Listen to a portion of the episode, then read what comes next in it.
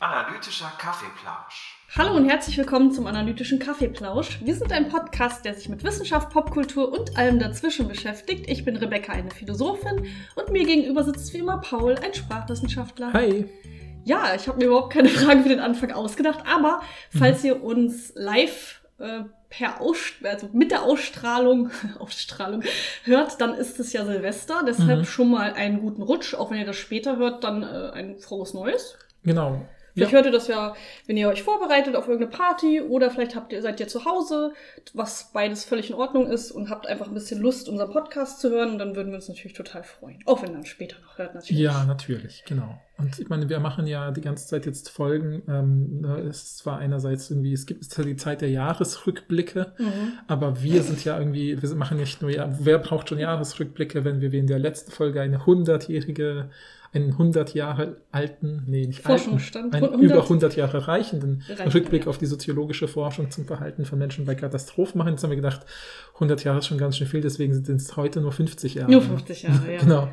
Also 50 Jahre Rückblick darauf, wie Kinder, Kinder. WissenschaftlerInnen zeichnen. genau. Also es gibt anscheinend ist das irgendwie eine Sache, die besonders in den USA verbreitet ist. Ich kannte das. Kanntest du das nicht? Nee, Äh, Diese Draw Scientist-Studien? Nein, gar nicht, gar nicht. Ah, okay. Für mich war das was Neues, dass es das gibt. Aber ja, dass Kinder halt WissenschaftlerInnen zeichnen und dann kann man natürlich sagen, ähm, vielleicht können wir das schon mal schn schnell zusammenfassen, was ist hier mit Kindern gemeint. Es gibt diese schöne Bezeichnung dieser Studie K12, also K12, habe ich extra gegoogelt, was das heißt. Und das heißt Kindergarten bis 12. Klasse und das wird anscheinend in der äh, empirischen Forschung zu Kindern, die in Bildungsinstitutionen ist das so die breiteste Altersspanne. Also Ja, man ich macht meine, irgendwie klar, klar. Also von drei bis, weiß ich nicht, 19 oder was? Nee, bis von sechs. Von, also fünf bis sechs bis 17 bis Ja, aber 18. K, also Kindergarten ist ja so ab drei. Also jetzt bei Ah, dieser ah. Studie, aber insgesamt ist es doch nicht unbedingt. Nee, da stand, also ich habe ja geguckt, Ah, was okay. K12 bedeutet. Oh, okay, das, okay. Ja, genau, das heißt ja fünf, also im Prinzip fünf bis 18. Ja. Trotzdem So. sehr gut, sehr gut. Genau, also und das heißt, in diesen Altersklassen wurden in den USA seit den 70er Jahren äh, immer wieder Kinder gebeten, Bilder zu zeichnen von WissenschaftlerInnen und all diese Studien haben die, die, die hat das Team, was diese Studie heute macht, zusammengesucht und daraus versucht, irgendwie statistisch zu berechnen, was hat sich geändert über die Zeit, was ja voll interessant ist. Voll. Ich habe das mal wieder äh, aus dem Buch äh, Das Patriarchat der Dinge. Da haben wir habe ich auch die Studie raus von äh, Gender Bias bei Personenreferenzen, also dass es diese Tendenz gibt, dass man berühmte Männer, dass es da reicht, einfach den Nachnamen zu sagen. Mhm. Obama, ich muss nicht noch Barack sagen, während bei berühmten Frauen, die also genau so berühmt sind, muss ich oder haben viele Leute die Tendenz, den Vornamen auch noch zu sagen, Marie Curie zum Beispiel. Ja, ja, genau. Ähm, und da dieses Patriarchat der Dinge ist so ein äh, ja, populäres Sachbuch, was ich mittlerweile auch zu Ende gelesen habe und euch empfehlen äh, würde, immer noch, Mhm. äh, von Rebecca Endler.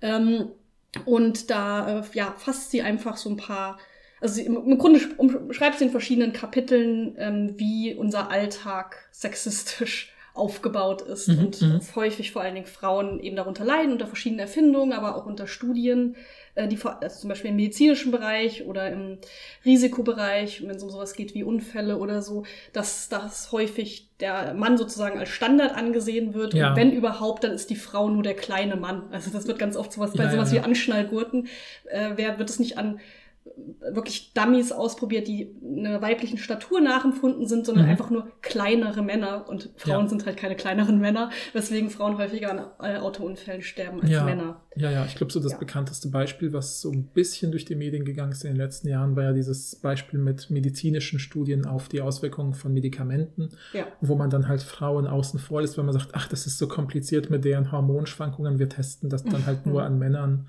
weil, oder wir rechnen die Frauen raus, das war uns zu chaotisch oder sowas. Genau, und äh, es gibt ja auch einfach Krankheitsbilder, wo äh, Frauen ganz andere Symptome haben als Ja. Männer, zum Beispiel bei Herzinfarkten, aber auch zum Beispiel auch bei ADHS oder Autismus, Mhm. weswegen Frauen viel später, wenn überhaupt, diagnostiziert werden. Also es ist alles super interessant und auch keine Sorge, ich habe das jetzt so binär zusammengefasst, aber in dem Buch äh, wird das Ganze intersektional nicht nur betrachtet, sondern auch ähm, mit einem erweiterten Ja, also äh, eben nicht binär, Geschlechtsbild. Ja.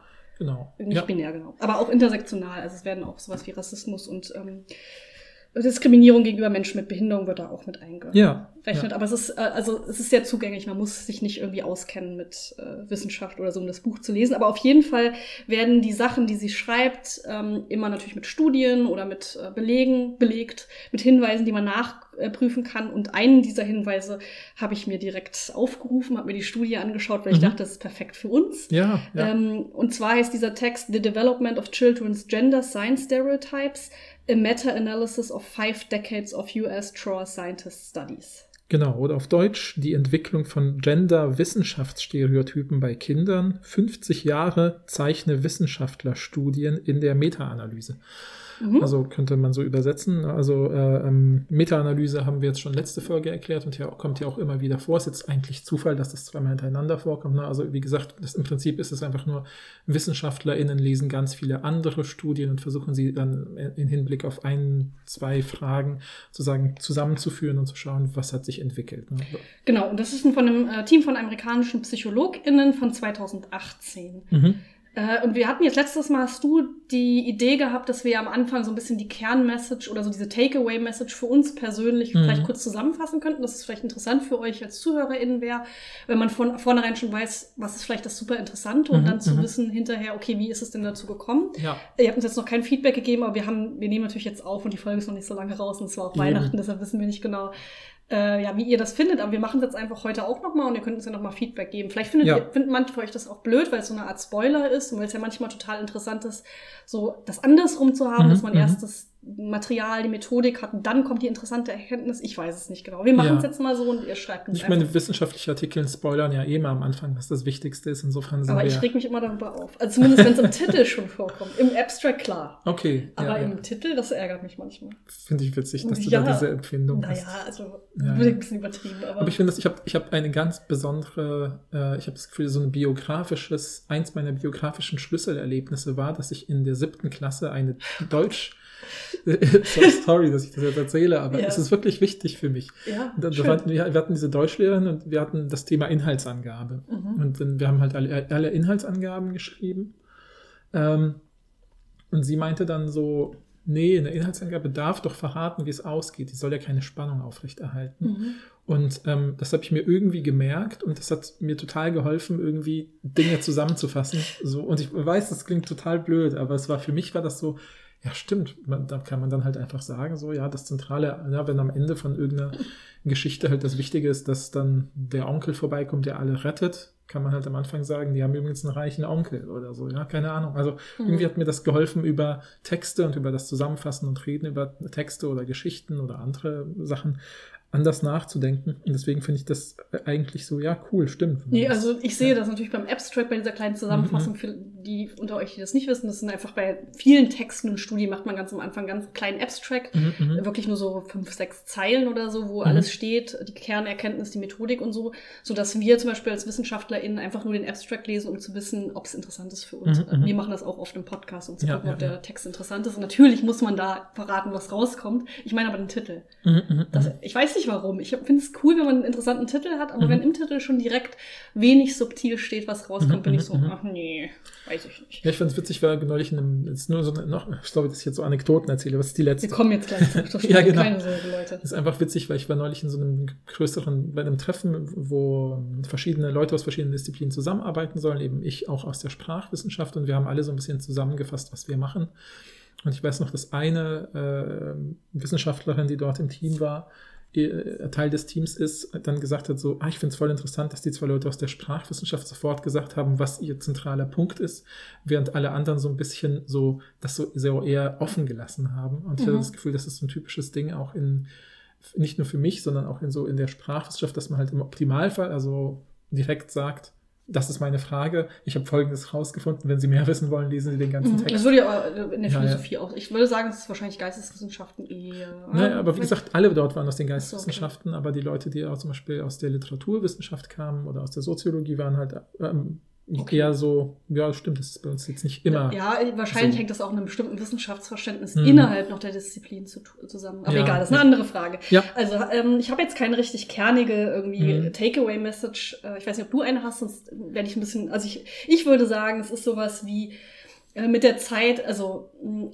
mit der Zeit hat, äh, steigt die Repräsentation von Frauen in den Wissen, in den Naturwissenschaften, was Mhm. dazu führt, dass über die Zeit hinweg von 1966 bis heute immer mehr Kinder auch Frauen zeichnen, wenn sie WissenschaftlerInnen zeichnen sollen.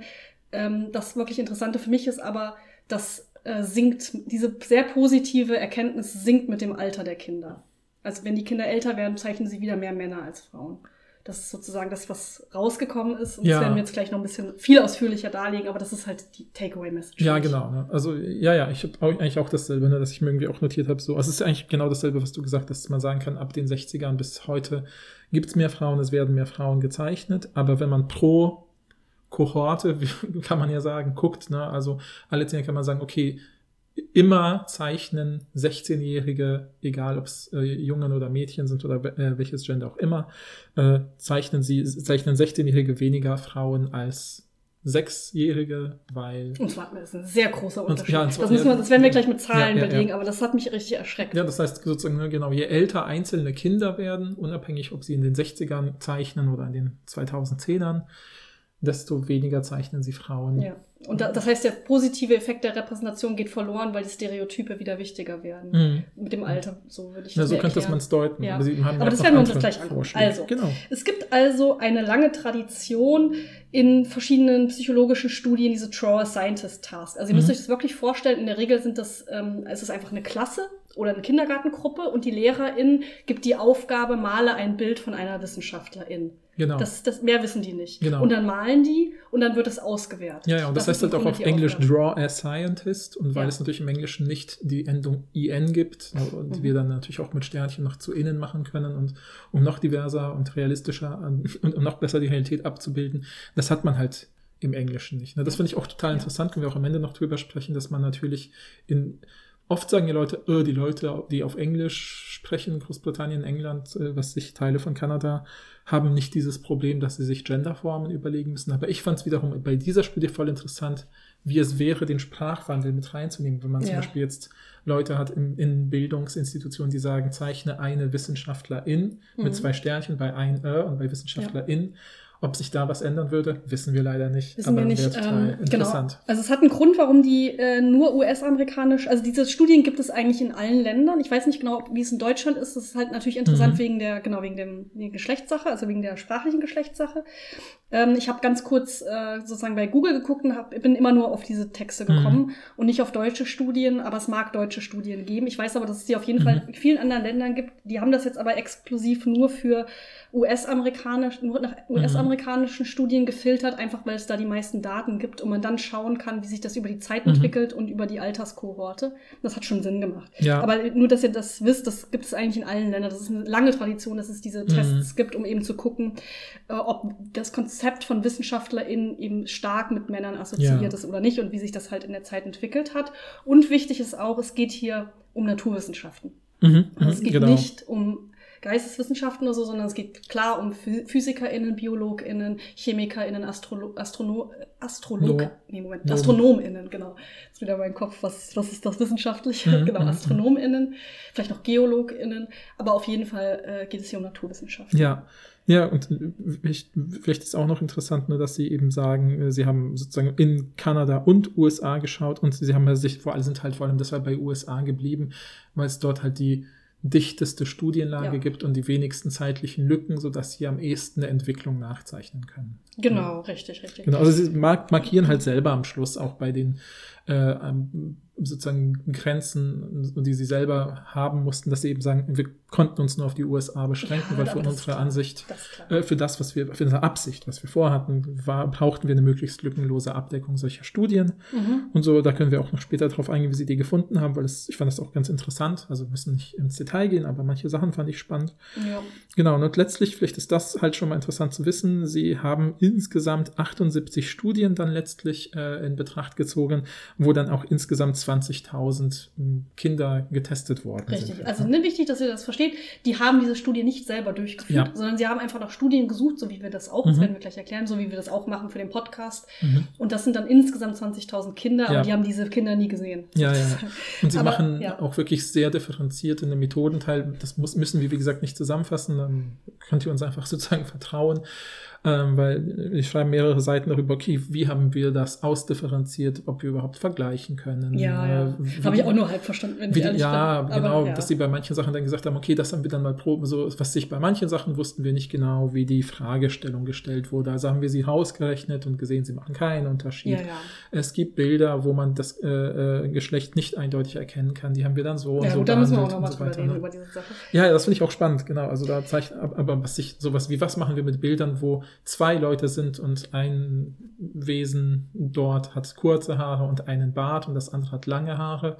Ist das ein langhaariger Mann oder ist es eine Frau oder was ist das? Ja. Also um solche Sachen haben sie sich schon also sehr differenziert gekümmert und zumindest transparent gemacht, wie sie damit umgegangen sind. Ja. Richtig. Ähm, interessanter, also es gibt so eine Originalstudie, vielleicht können wir die kurz Mhm, zum Anfang machen. Und zwar ist die von äh, David Chambers. Mhm. Der hat, äh, ich glaube, die, äh, den Text hat er in den 80ern geschrieben, Ja. aber er hat zwischen 1966 und 1977 5000, insgesamt 5000 GrundschülerInnen getestet, also in Mhm. verschiedenen Studien, aber der Zeitraum ist in diese Mhm. elf Jahre, 1966 bis 77, insgesamt 5000 ähm, und hat ihnen diese Aufgabe gegeben, Draw a Scientist. Und da kam halt raus, dass die Kinder, egal welchen Geschlechtes, fast nur Männer gezeichnet haben. Ja. Es gab tatsächlich insgesamt von 5000 GrundschülerInnen haben nur 28 weibliche Wissenschaftlerinnen gezeichnet. Das sind 0,6 Prozent. Und das waren auch ausschließlich nur Mädchen. Mhm, mhm. Ja, Genau. und Fun Fact ist, eine von ihnen ist auch eine der Co-Autorinnen der Studie. Nein, das habe ich mir ausgedacht. Oh mein ist Gott. So witzig oh mein gewesen. Gott, ich dachte gerade, das ist ja das Schönste, was ich seit langem gehört habe. Nein, nein. Oh Mann, Paul.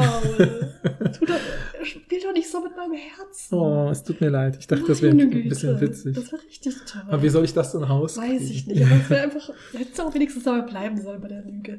Ja, Äh, genau. Okay, also Das das ist noch halt, schlimmer. Das ist diese Originalstudie und seitdem Mhm, ist sind mhm. dann eben, wird das halt regelmäßig gemacht. Genau, Und das ist natürlich super erschreckend, ne? Also genau. klar, ist, Ne, wobei sie das betonen ja auch später, 66 bis 77 war halt auch, das war halt in dem Fall noch USA und Kanada, ähm, ja. war äh, auch die Zeit, wo tatsächlich auch die Repräsentation Ja. vorwiegend männlich halt war. Und, äh, und dann betonen sie auch nochmal, okay, 66 bis 77 ist diese Phase, die nächste größere Studie erscheint dann auch erst 85 und das ist auch das Jahr, in der der Autor dieser Studie, die mit 66 bis 77 eben äh, gearbeitet hat, auch erschienen ist. Das Ja. heißt wahrscheinlich ist erst durch diese Studie, die, dass Ja, dieser klar. Stein angetreten, losgetreten worden mit, hey, lass uns diese Studien wiederholen, um Richtig. langzeitmäßig vielleicht Vergleiche irgendwann herstellen zu können, was ja jetzt der Fall ist halt. Ne? Jetzt kann man sich natürlich fragen, bevor wir jetzt richtig uns diese Studienlage angucken, warum das überhaupt interessant ist. Also warum soll uns das interessieren? Ähm, da schreiben sie ja ganz am Anfang was zu Gender-Stereotypen in Bezug auf Wissenschaft. Und da sagen sie, okay, das ähm, ist natürlich ein Feld, was sich vor allem die Entwicklungspsychologie angeschaut hat. Mhm. Ähm, und die sagen, da hat man eben na, über die Zeit herausgefunden, dass Stere generell Stereotype vor allen Dingen auf Beobachtungen basieren. Und zwar sowohl sehr direkte Beobachtungen wie soziale Interaktionen, also in Bezug auf diese WissenschaftlerInnen eben sowas wie, okay, deine Mutter ist halt eine Wissenschaftlerin Ja, zum ja, Beispiel. ja. Oder ne, jemand kommt in die Schule oder so. Ja. PhysikerInnen kommen in die Schule. Oder es können auch indirekte Beobachtungen sein, zum Beispiel äh, durch Massenmedien. Also ne, das, Mhm. deshalb ist ja die Repräsentation in Filmen und Serien gerade bei Kindern so wichtig, ähm, weil sie dadurch auch ein Bild davon bekommen, äh, Mhm. was alles möglich ist zum Beispiel. Und Geschlecht ähm, wird eben in der Entwicklungspsychologie als besonders hervorstechender Faktor angesehen, der besonders äh, von Kindern aktiv wahrgenommen wird. Also es wird sozusagen Konsens in der Entwicklungspsychologie, dass Kinder aktiv in ihrer Umgebung Geschlecht wahrnehmen, um eben auch zu schauen, was ist angemessen für Mädchen, was ist angemessen Mhm. für Jungen. Also es ist Mhm. natürlich auch super problematisch. Na klar, natürlich, aber klar, es ist le leider sozusagen empirisch so.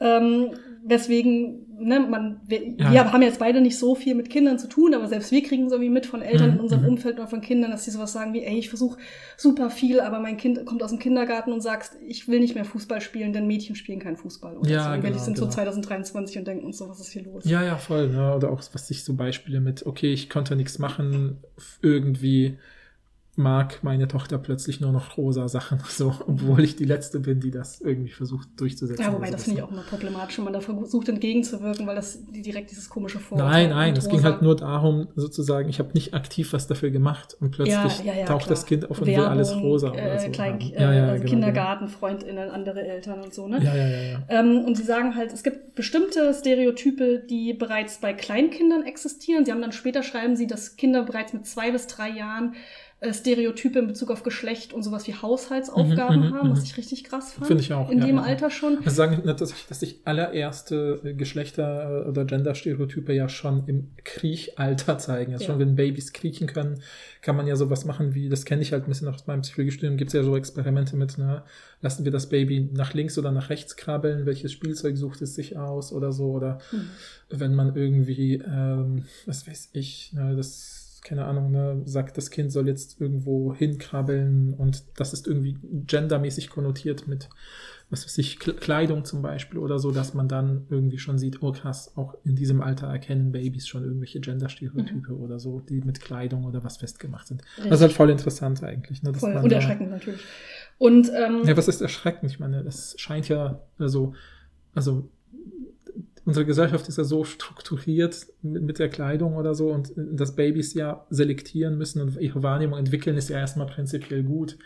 Aber es zeigt halt auch, wie krass die Stereotype schon auf Kinder wirken. Ja, aber das, ist finde halt- ich, das ist erschreckend, finde ich. Oder dass äh, Kinder schon mit zwei bis drei Ja, ja, Jahren, Äh, zum Beispiel, ich gehe davon aus, Frauen mit Haushaltsaufgaben Mhm, primär mhm, mhm. assoziieren. Nee, nee, das, das sehe ich auch. Also- ich meinte jetzt einfach nur, das ist erstmal ist ja cool, dass Babys differenzieren. wir können den Babys ja. keinen Vorwurf machen. Genau, wir das können den Babys keinen das nicht- Vorwurf wollte machen. die Nein, Babys unsere aus dem Gesellschaft Vorwurf ist rausnehmen. sexistisch Genau, okay. sozialisiert. Ja. Ja, ja, ja. Ähm, also jedenfalls einige Stereotypen ähm, tauchen bereits bei Kleinkindern auf, in Bezug auf Wissenschaft, aber eher äh, später, weil natürlich Kinder erst ab einem bestimmten Alter überhaupt ein Konzept haben von Wissenschaft und WissenschaftlerInnen Mhm, als Berufsfeld. Das kommt dann eher so mit in der Schule, eben ähm, ab Mhm. der Grundschule, was dann, dann immer mehr natürlich auch steigt, je mehr Kinder auch Medien konsumieren. Ja, genau, genau. Jo. Ja, genau. Und ähm, dann äh, schreiben sie noch ein bisschen was zu dieser generellen Entwicklung, dass sie sagen, okay, Wissenschaft wird halt vor allen Dingen mit Männern assoziiert, weil Frauen eben in den Naturwissenschaften unterrepräsentiert sind. Äh, natürlich ist dann eine Entwicklung zu sehen, da Mhm. gibt es ein paar interessante Daten äh, von 1960 bis 2013. Ähm, ist die Prozentzahl von Frauen unter US-WissenschaftlerInnen stetig gestiegen. Mhm. Zum Beispiel in der Biologie von 28 Prozent auf 49 Prozent, also fast 50-50 äh, Mhm. 2013. Äh, dann in der Chemie von 8 auf 35 Prozent, auch also sehr viel. Mhm. Und in der Physik von 3 Prozent auf 11 Prozent. Mhm. Beziehungsweise äh, Physik und Astronomie haben die zusammengezählt. Ja, also ja, ja, das ist immer noch am wenigsten. Ähm, aber genau, in der Biologie und Chemie ist da schon einiges zu sehen. Das wird jetzt sicherlich auch noch mehr gewesen, geworden sein. Äh, das sind zehn Jahre her, ne, Mhm, 2013. Aber genau, eine stetige Entwicklung ist zu sehen. Ebenfalls eine höhere Repräsentation von Frauen in den Wissenschaften, in Medien und in Schulbüchern. Mhm. Ähm, und warum das wichtig ist, ist natürlich, dass Repräsentation viel auch ähm, mit einer Vorbildfunktion zu tun hat, dass sich vor allen Dingen Mädchen, also in dem Fall Mädchen, weil, weil sie ja unterrepräsentiert sind in den Naturwissenschaften, mit Vorbildern identifizieren können Mhm. und es deshalb so wichtig ist, dass es ähm, diese Ja, Vorbildfiguren ja. auch gibt. Ja, sie zitieren ja auch oder äh, Studien, die sich mit, es gibt anscheinend in den USA so eine breit rezipierte ähm, Magazinreihe für Kinder, Mhm, ja. die heißt Highlights for Children oder kurz nur Highlights, die gibt es irgendwie seit den 50er Jahren. Äh, Und dann hat man halt geguckt, wenn auf den Abbildungen WissenschaftlerInnen zu sehen sind, wie hat sich das entwickelt? Da haben sie auch gesagt, okay, 1960 war, war finde ich, immerhin 13 Prozent Mhm. weibliche WissenschaftlerInnen und 2000 44 Prozent. Also hat sich auch irgendwie auf 50-50 fast Ja. angeglichen oder wahrscheinlich jetzt heutzutage äh, auch. Ähm, das heißt, äh, da könnte man ja auch irgendwie auf dieser Basis eben zumindest sagen, okay, äh, in der medialen Repräsentation hat es sich ausgeglichen. Warum, wie man ja an den Ergebnissen sieht, ist es immer noch so, dass dann hauptsächlich Männer gezeichnet werden und darum soll es dann ja gehen. Ja, ja, Ja, genau, ja. genau.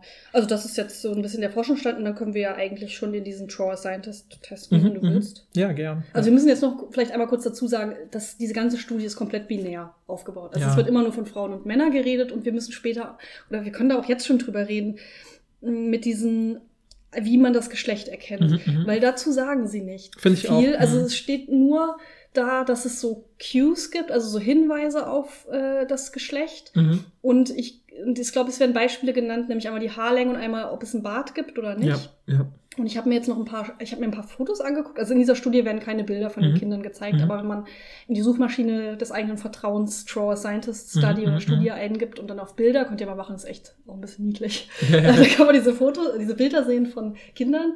Ähm, und ich hab, also man kann es häufig, also Mhm, Stereotyp erkennen und ich glaube, es liegt an der Haarlänge, Mhm. an dem an Bart oder nicht Bart und äh, wie der Laborkittel geschnitten ist. Also, Mhm, ja, mhm, also mhm. zumindest meinem Stereotypengefühl nach Mhm, ist es mhm, mhm. bei Frauen häufiger tailliert äh, gemalt. Ja, ja, ja, ja. Mhm. Ja. Ja, ja, ich hatte auch das Gefühl, das fand ich auch ein bisschen schade, dass sie nirgendwo so richtig drauf eingehen, äh, ob zum Beispiel auch die Bilder letztlich Teil des, der Quellen waren, dass man gesehen hat, was die Kinder gemalt haben und es deuten konnte. Ne, wenn sie Ich denke nicht, ich denke, sie haben geguckt, was die Studie sagt. Genau, sie haben darüber. geguckt, was die Studie Ja. sagt. Und das finde ich halt auch interessant, weil natürlich können die Leute, die die Bilder, ähm, wie soll ich sagen, zuordnen, hatten ja vielleicht auch Biases oder so. Ja, ich finde ne? das schon schwierig. Äh, erstmal schwierig, dass sie nichts dazu schreiben. Ich habe mir jetzt Mhm. kurz diese Studie von Chambers angeguckt, diese Originalstudie, um zu gucken, ob Mhm. er dazu was schreibt. Und er schreibt dazu, ich habe es nicht komplett gelesen, aber ich habe es gescannt, das ist ein sehr kurzer Text. Und ich glaube, er schreibt nichts dazu. Mhm, mhm. Ich, ich möchte es mich aber nicht so weit aus dem Fenster lehnen, weil vielleicht Mhm. habe ich es überlesen. Ja, ja, ja. Ähm, und dann habe ich mir noch eine andere Studie angeguckt, einfach um so eine Stichprobe zu haben. Und da steht auch nichts dazu. Und meine äh, Hypothese ist ein bisschen, weil sie äh, schreiben ja später auch, da können wir gleich drüber reden, dass es auch so solche Vortests so ein bisschen manchmal gibt oder so Vergleichstests, wo man den Kindern einfach gesagt hat, hat draw a person, also male eine Person, Mhm. um ein bisschen zu gucken, ob ähm, zum Beispiel Mädchen häufiger auch Frauen malen und Jungs häufiger Männer malen, also die, das Ja. eigen, eigene Geschlecht.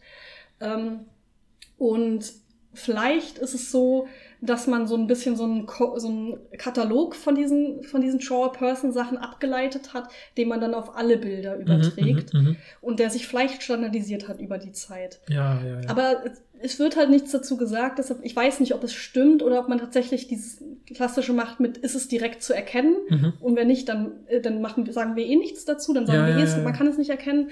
Aber wenn man es erkennen kann, sind es diese Stereotype Mhm. Mark. Und das finde ich schon schwierig, weil, also gerade in, in, in, ne, in letzterer Zeit oder so ist es ja auch nicht über. Ich stell dir vor, ein Junge zum Beispiel mit selber mit langen Haaren malt Ja. jetzt eine Person mit langen Haaren. Ist es jetzt Voll. klar, dass es eine Frau ist oder ja, was? ja, ja, ja. Oder ta- ta- taillierte Laborkette ist jetzt auch nicht. Also, Mhm. Weiß ich nicht. Oder Ja, ja. Bart auch nicht. ja, nee, klar, ich weiß. Ich, ja, ja, deswegen, also ich finde das auch schwierig. Ich meine, wir können nur mit dem umgehen, was die uns geben, aber ich fand auch äh, an dieser Stelle schwierig und ich dachte auch, schade, dass sie nicht irgendwie, ich meine, das gehen sie auch selber am Schluss drauf ein, wo ich dachte, hier wäre es doch auch total cool gewesen, zum Beispiel, wenn man nicht nur Draw a Scientist, sondern was gehabt hätte wie Schreibe eine WissenschaftlerInnen Kurzgeschichte. Mhm. Und dann hat man ja zumindest über die Pronomen Ja. eindeutigere Marker. Ich verstehe nicht, so. warum die die Kinder nicht danach einfach gefragt haben. Ich, das habe ich nämlich Na nachgeguckt, gut, weil ja. ich dachte, vielleicht haben die die immer danach gefragt, welches, Mhm. entweder wirklich so ganz klar so, Ja, kannst du mir Geschlecht. erzählen, was hier auf Nee, einfach erstmal, welches? Geschlecht hat diese Person. Das rei- also können sie mir ja schon, Mhm. danach ist es ja eh egal, dann primet es die Kinder eh nicht Mhm, mehr. mhm, mhm.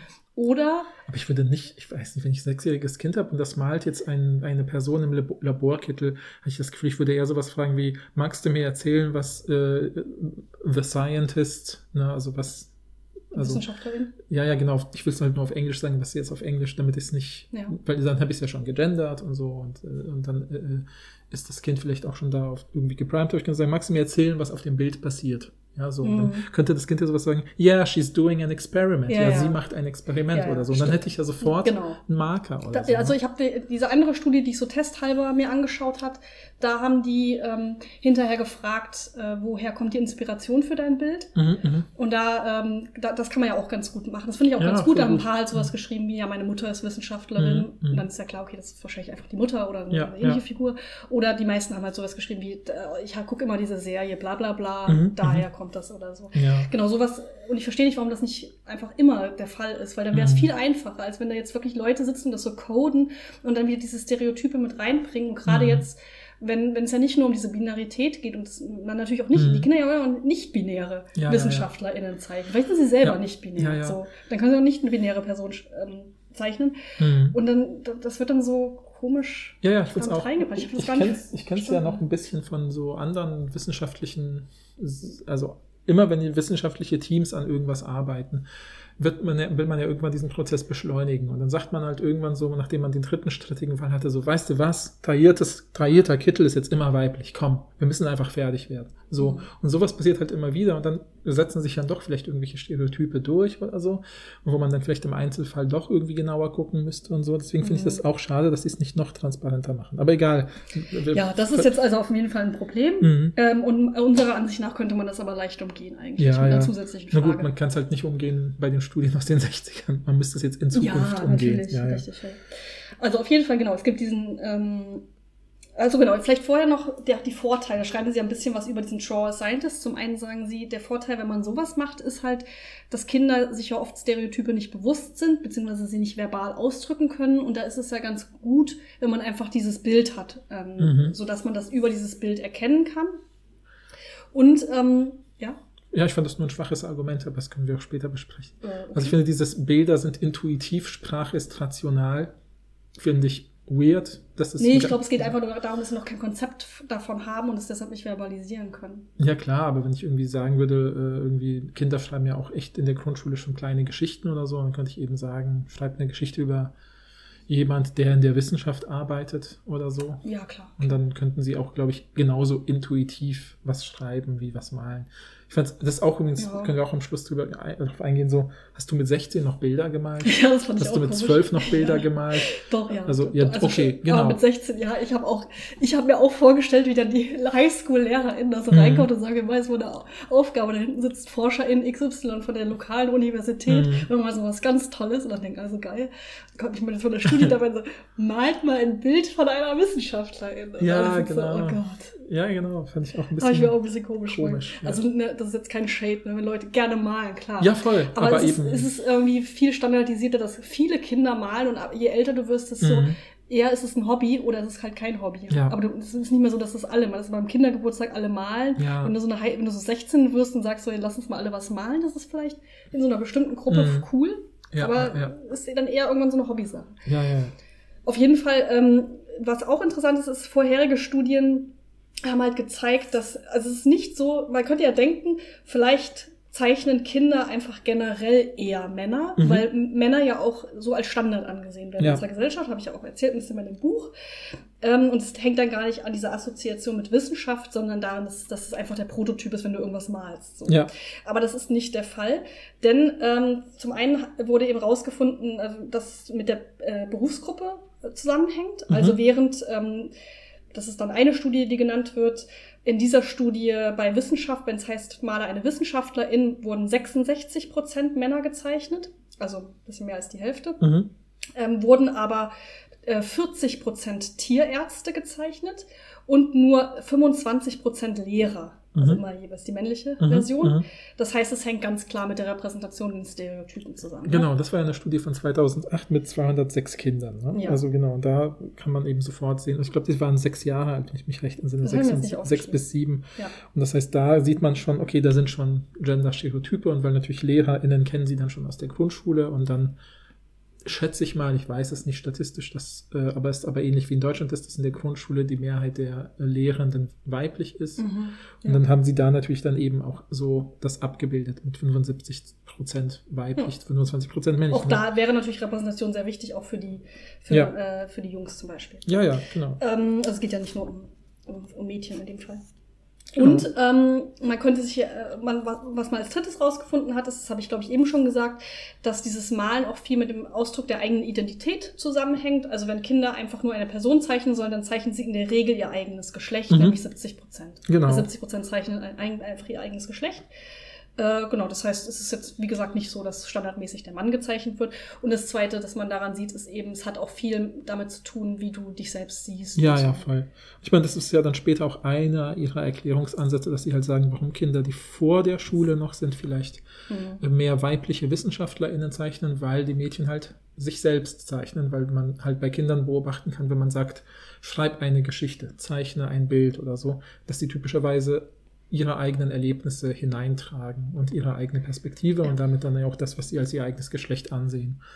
Ja. Genau. Und was ja dann auch äh, super wichtig ist für später bei diesen, wieso ist es überhaupt wichtig, dass man dann sowas sagt wie, okay, traut man sich überhaupt zu, zum Beispiel ähm, Physikerin zu sein, wenn das so gegen das eigene Geschlecht vielleicht als Stereotyp geht, dann ist, ist es vielleicht ein Nachteil eben für Mhm. Mädchen, wenn sie das Gefühl haben, okay, Ja. äh, das Physiker sind vor allen Dingen Männer, also kann ich gar kein Physiker Ja, werden, denn ja, ich bin kein Mann. Genau, also das ist auch wissenschaftlich belegt sozusagen immer wieder, dass ne, wenn Kinder denken, ein, ein, eine Berufsgruppe ist mit einem bestimmten Gender-Stereotyp sozusagen verknüpft, dann haben sie auch weniger Interesse daran, weil sie natürlich vielleicht denken, sie würden dann gegen eine Norm verstoßen. Ja, also, genau, Was Kinder ja nicht Richtig. möchten zu einem bestimmten Alter. Ja, ja, genau, absolut richtig. Das nächste Kapitel, was sie dann schreiben, da geht es einfach darum, wie haben wir diese ganzen Studien überhaupt gefunden. Das fand ich schon krass, welchen Aufwand sie betrieben haben, dass sie dann in den verschiedenen Datenbanken verschiedener Universitäten oder auch Forschungsinstitutionen eben geschaut haben, auch nach nicht publizierten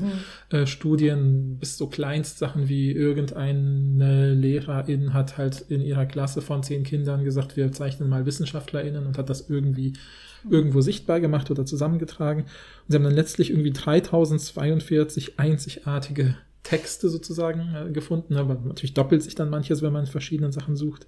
Haben auch eben Google Scholar benutzt und was weiß ich, also alle möglichen Suchoptionen äh, und haben dann insgesamt nachher von auch 47 Prozent nicht publizierten Studien oder, oder, oder mhm. Draw a Scientist Situationen und haben zum Beispiel auch, das fand ich halt auch interessant, sogar dann das als Chance genutzt zu gucken, gibt es vielleicht einen ähm, Publikationsbias, also eine Publikationsverzerrung, könnte man sagen, wo man sagt, hey, wir publizieren nur die Ergebnisse, die zeigen, dass Männer WissenschaftlerInnen sind. Ja, oder, oder nur interessante Ergebnisse. Ja, genau, halt, ne? nur, genau, genau. Es gibt es ja teilweise in manchen Feldern ja, ja, und so. Und das finde ich auch cool. Und ich muss das jetzt kurz zu spoilern, ja. genau. Nein, es ist nicht der Fall, genau. Ähm, und da haben sie eben auch genau diese ganze Ausdifferenzierung gemacht mit, ist das überhaupt identifizierbar? Weil wenn es zum Beispiel nur Strichmännchen oder Strichweibchen oder Strich Non-Binary People sind, mhm. da könnte man natürlich auch sagen, okay, was sollen wir da entscheiden? Oder, oder sind das, oder so. Ja, oder ist das ein ganzes Laborset von Menschen, so ja. wo man sagt, da sind jetzt zwei äh, äh, weibliche und ein männlich lesbares Männchen, also hm. Figürchen, ja. genau.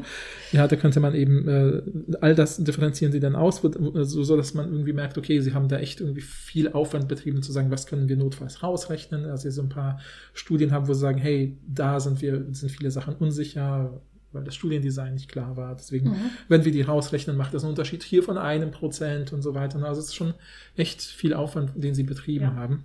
Voll. Genau. 78 haben sie am Ende. Mhm.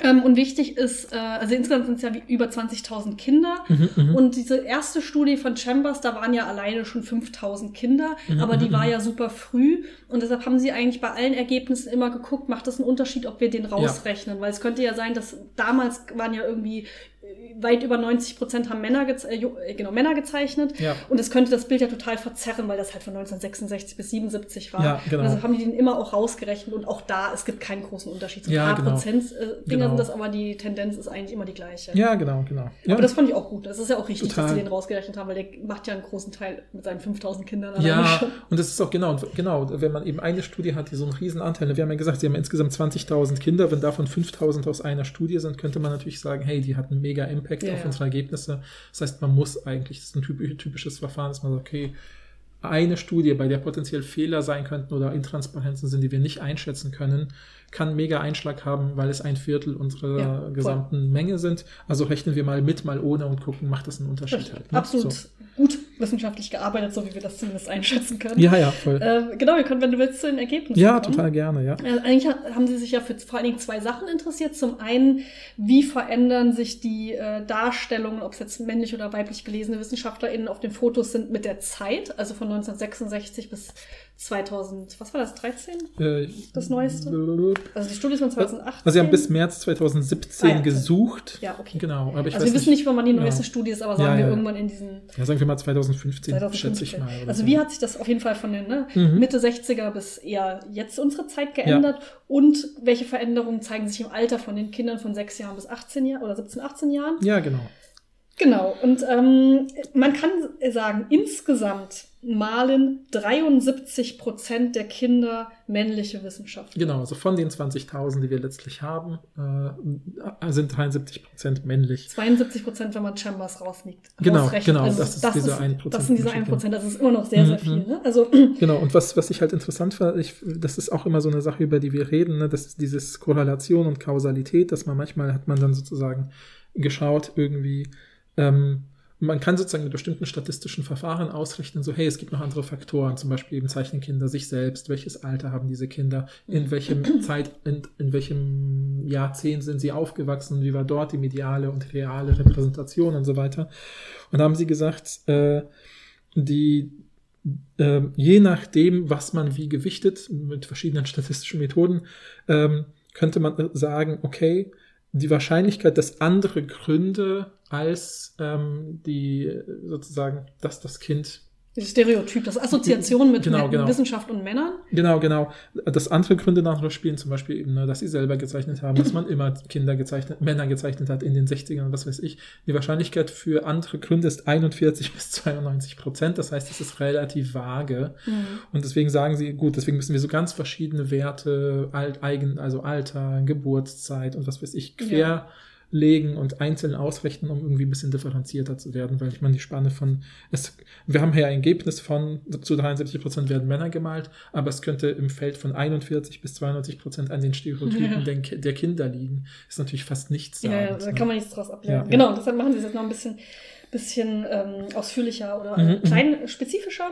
Erstmal kann man ja sagen, es zeigt sich eine Entwicklung. Ja. Denn wir haben bei Chambers noch 99, äh, 99,4. 99,4 Prozent Männer, Mhm, die mhm. gezeichnet wurden. Und jetzt sind es, ohne Chambers sind es ja 72 Prozent Mhm, Männer. Das mhm. heißt, über die Zeit wurden immer mehr Frauen Mhm, gezeichnet. Das ist ja mal eine sehr positive Entwicklung. Es ist Ja. immer noch sehr viel, Ja. aber es ist ein großer Sprung, muss man Ja, auch sagen. voll, voll, voll. Ja. So, einmal was Positives. Genau. Dann Ähm, eine der ersten Sachen, die sie rausrechnen, ist zu sagen, gibt es einen Alterseffekt? Also sozusagen, ne, also ist der Unterschied zwischen Sechsjährigen und 16-Jährigen, ist das wirklich ein Effekt zwischen dem Alter plus zehn Jahre? Mhm. Oder ist es vielleicht der Effekt von, Sie nehmen das Beispiel, das habe ich übernommen, weil es so einleuchtend ist. Wenn man sagt, ich nehme jetzt im Jahr 2010, mache ich eine Draw Scientist Studie und da sind Achtjährige und 14-Jährige dabei, könnte ich sagen, die Achtjährigen sind ja 2002 geboren und wurden mit den Medien und Mhm, Eltern im Jahr 2002 bis 2010 sozialisiert. Aber die 14-Jährigen wurden ja auch von 1996 bis 2002 sozialisiert, bevor sie dann noch von von 2002 bis 2010 weiter sozialisiert Ja, worden ja. sind.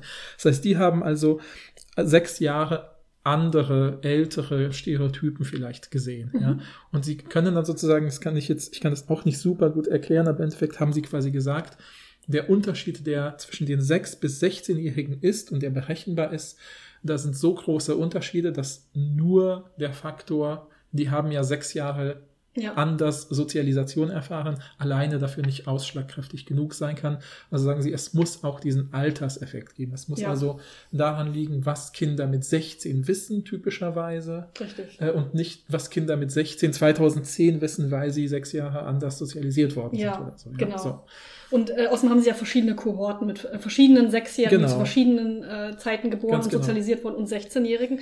Und ganz allgemein kann man sehen, dass Mädchen mit sechs Jahren äh, zu 30 Prozent Männer gezeichnet haben. Mhm. Also zu 70 Prozent äh, dann ihr eigenes Geschlecht. Mhm, Ne? mhm, mhm. Da, was ja äh, gut ist erstmal. Ne? Wir haben ja, Ja. vorher auch gelernt, 70 Prozent, wenn man ihnen sagt, zeichne eine Person, zeichne ihr eigenes Geschlecht, das heißt, es ist kohärent damit eigentlich. Ne? Ja, sehr, ja, ja. sehr kohärent damit. Äh, Also mit sechs Jahren zeichnen sie 30 Prozent Männer. Es kippt dann zwischen 10 und 11 Jahren. Da zeichnen Mädchen das erste Mal mehr Männer als Frauen. Mhm. Und mit 16 Jahren zeichnen sie zu 75 Prozent Männer. Mhm. Das fand ich mega erschreckend. Mhm. Diese Entwicklung. Mit sechs Jahren 30 Prozent Männer, mit 16 Jahren 75 Prozent Männer. Mhm. Also es, ne, wie gesagt, im Alter von 10 bis 11 kippt es, dass wieder mehr Männer gezeichnet werden und mit 16 äh, zwei Drittel Männer. Oder man könnte sagen, Frauen erkennen, dass es das Patriarchat gibt Ja. mit 16. Ja, also ja, mit zwischen Ja, 10 ja. und 11. Also Ja, ja, ja, das ja. ist äh, krass. ja, voll. Ähm, das ist auch, also bei Jungen gibt es auch äh, einen Unterschied, aber nicht so ein, also es ist eh schon sehr hoch. ja, genau. also Jungen mit sechs Jahren, quasi. genau, Jungen mit sechs Jahren zeichnen zu 83 Prozent Männer, also sogar noch viel mehr äh, ihr eigenes Geschlecht als Mädchen. Ja, ja. Und dann mit 16 Jahren zu 98 Prozent. Mhm, mhm. Also Shoutout an die 2%, die weibliche WissenschaftlerInnen. Also will ich genau, nochmal. Ja. betonen. Ja. Ähm, genau, also das fand ich, also das fand ich wirklich erschreckend, weil man auf der, am Anfang denkt man so, ich meine, klar, es ist immer noch 72 Prozent Männer, ähm, ist immer noch natürlich sehr, sehr viel. Mhm. Aber wenn man wirklich den Vergleich hat zu 99 Prozent, ist dann eine sehr gute Mhm, Entwicklung mhm, zu sehen und die ist ja dann auch kohärent mit der größeren Repräsentation und Ja. so weiter. Aber dass es dann noch diesen Effekt mit Alter gibt, dass Mhm, es wieder mhm. zurückgeht, dass dieser positive Effekt total zurückgeht, äh, Ja. vor allen Dingen bei Mädchen, finde ich halt richtig krass. Ja, ich fand es auch krass. Ich meine, dann erzählen sie halt auch mit steigendem Alter. Also im Prinzip, das ist jetzt wieder ein bisschen, ich habe Sachen jetzt ein bisschen zusammengetragen, um jetzt nicht super viele Zahlen zu nennen, äh, weil die kann man sich ja eh nicht im Hören merken. Aber trotzdem fand ich auch interessant, dass sie sagen, okay, je höher das Alter, desto eher sind diese Wissenschaftler, die gemalten Wissenschaftler nicht nur männlich, darum geht's ja hier vor allem, sondern sind auch zum Beispiel zu 79 Prozent weiß Ja, mit 16. Sie haben typischerweise Brillen Kittel, Labore oder sind in Innenräumen. Ja, das heißt, das Bild von Ja. Naturwissenschaft als eine Labortätigkeit mit Kitteln und Brillen, äh, von, die von weißen Männern verrichtet wird, festigt sich halt komplett. Ja, und das zeigt ja ziemlich deutlich, dass es vor allen Dingen mit der Repräsentation in den Medien zusammenhängt, Mhm. weil woher willst du sonst dieses, vor allem diese Laborkittel-Sachen? Ja, ich meine, ja. gut, ich weiß Mhm. nicht, wie es in Highschools ist, ob man da Mhm. auch so einen Laborkittel anzieht, wenn man jetzt in Physikunterricht hat Ja, oder so, kann natürlich sein. Weiß ich nicht genau. Ich persönlich hatte nie einen Laborkittel an in meinem Leben, in meiner Schullaufbahn. Ich hatte schon diese Brillen auf, diese. Goggles, weiß nicht, wie heißen die auf Deutsch? Schutzbrillen. ja, Schutzbrillen, ja. Genau, im Chemieunterricht, aber so einen Laborkittel hatte ich auf jeden Fall nie an. Mhm, mhm. Ich weiß aber nicht, wie es in Amerika ist. Aber diese, sie schreiben ja auch selber, es hängt sehr, sehr wahrscheinlich, also dass diese Mhm. Laborkittel und Brillen und Goggelsache dazu kommt, zeigt ziemlich deutlich, dass es was mit der medialen Repräsentation Mhm, zu tun mhm. hat, was auch dann, also damit, ähm, assozi also da kann man dann auch den Schluss ziehen, dass es auch das mit Geschlecht und mit Weiß auch mediale Repräsentation Mhm, zu mhm. tun hat. Also ich fand das auch so krass, dass sie das in so einem Nebensatz schreiben, dass 79 Prozent weiß sind, weil das ist natürlich auch eine Sache Klar. die hier gar keine Rolle spielt bei dieser Troll Scientist Sache, Ja. aber es ist nicht nur Geschlecht. Ja, So. total, total. Ja. Ja, genau. Also ne, das, das heißt, man kann natürlich noch viel mehr daraus ziehen, aber ich finde, natürlich haben sie jetzt den Fokus auf Gender. Ähm, aber ja, ich fand das halt auch interessant, dass wirklich sich so ein, wie so ein Frame oder wie so ein gesamtes Setting halt festigt, was halt ja dann wahrscheinlich, also das wird ja dann so kohärent, dass man das Gefühl hat, ja, da passe ich halt nicht rein, Ja, ja. unabhängig vielleicht von Gender, auch weil ich eben äh, gerne draußen bin. Wir gehen aber am Schluss auch irgendwie auf andere Aspekte ein, die man noch mit Wissenschaft und Weiblichkeit, Männlichkeit assoziiert. Mhm. Können wir vielleicht nochmal dann Ja, sie schreiben auch vorher auch noch, genau, in früheren Zeiten, also eher so von 1966 und dann später, also ähm, in den früheren ähm, Studien waren die WissenschaftlerInnen viel häufiger draußen. Also da Mhm, wurden dann mhm. häufiger wahrscheinlich auch sowas, würde ich schätzen, wie Geologie, Biologie, die draußen gemacht wird. Ja, Verhaltensbiologie, da bist du ja auch eben Paläontologie draußen, oder sowas, ja. Beobachtest Affen oder was weiß ich. Genau, ne? sowas. Ja, ja. Ähm, und mittlerweile ist es halt genau dieses Klischeebild von, oft wird dann auch, habe ich auf diesen Fotos gesehen, hast du dann dieses klassische Ding mit diesen Schutzbrillen, dann hast du so einen ähm, Ärmelkolben in der Hand und so. Ja, ja. Und das ist dann dieses klassische, es geht vor, es sind so Chemie, ist Ja, glaube ich so ja, das ja. Prototypische. Ich finde das auch total, ich finde sowas, ich finde es zum Beispiel witzig, ich muss- ich weiß nicht, warum ähm, ich da, ich muss, muss überdurchschnittlich oft daran denken, weil mir das irgendwann bewusst geworden ist. Ich finde das so interessant, dass es sozusagen diese, die wichtigsten archäologischen, medialen Repräsentationen sind Indiana Jones und Lara Croft. Mhm. Und Indiana Jones ist Wissenschaftler, Mhm. der dann rausgeht und Abenteuer erlebt, aber er lehrt auch an der Universität. Aber Lara Croft ist eine reiche britische Erbin, die das zum Spaß macht. Das heißt, sie Mhm. machen letztlich dasselbe sozusagen. Ja, sie erkunden unerforschte Gebiete. Aber äh, Frauen sie, können das nicht als Job machen. genau, sie macht es halt nicht als Job, Ja. sie macht es halt, weil sie reich ist und abgesichert ist. Mhm. Ja. Von einem Mann wahrscheinlich. Naja, ihr Vater, sie hat halt viel geerbt von Ja, ihrem- hast du gerade Vater gesagt? Stimmt, der Vater war ja auch Archäologe sozusagen Ja, okay. und sie hat das sozusagen übernommen dann von Okay. ihm. Aber er war Wissenschaftler und sie ist halt einfach eine Abenteurerin. Ja, das finde ich irgendwie, weiß ich nicht. Ich musste daran wieder hier denken. Ja. Naja. Genau. Also ne, im, im Schnitt kann man vielleicht noch mal sagen, ähm, zeichnen 58 Prozent der Mädchen männliche Wissenschaftler, also ein bisschen mehr als die Hälfte. Aber Mhm, wie mhm. gesagt, das, äh, wenn man sich das dann anschaut, das hängt vor allen Dingen auch damit zu tun, äh, zusammen, dass sie vor allen Dingen mit sechs Jahren sehr viele Frauen zeichnen und Mhm, später ja sehr mhm. viele Männer. Aber insgesamt sind es 58 Prozent. Da könnte man ja denken, ja, das war ganz gut eigentlich, wenn man sich Mhm, das nicht äh, dann spezifisch aufs Alter anguckt. Aber Jungen zeichnen zu 96 Prozent äh, Männer. Und sie haben auch extra geschrieben, dass ich glaube, mehr als die Hälfte der Studien zeichnen sie ausschließlich Männer. Mhm. Ne, die Mhm. Mhm. Ja. Das ist äh, schon krass. Ja, Also auch wenn, ja. ne, wenn man zurück sich erinnert an dieses, wenn sie einfach nur eine Person zeichnen, dann zeichnen 70 Prozent ihr eigenes Geschlecht. Das heißt, es ist nicht mal dieses, ich zeichne mein eigenes Geschlecht, Ja. sondern es ist wirklich ganz, ich zeichne mein eigenes Geschlecht plus ähm, ich verbinde Wissenschaft mit Ma Mhm. Männlichkeit Mhm. oder Mhm. Mannsein. Ja, das äh, ist schon krass. Ja, total. Aber ja, wie gesagt, ja. für mich ist das, das erschreckend. Das sind die 75 Prozent mit 16-jährigen Mädchen. Mhm. Ja, und Holy also über die Guacamole. 50 Jahre hinweg halt im Schnitt. Ne? Das ist schon halt- krass. Ja. das ist krass.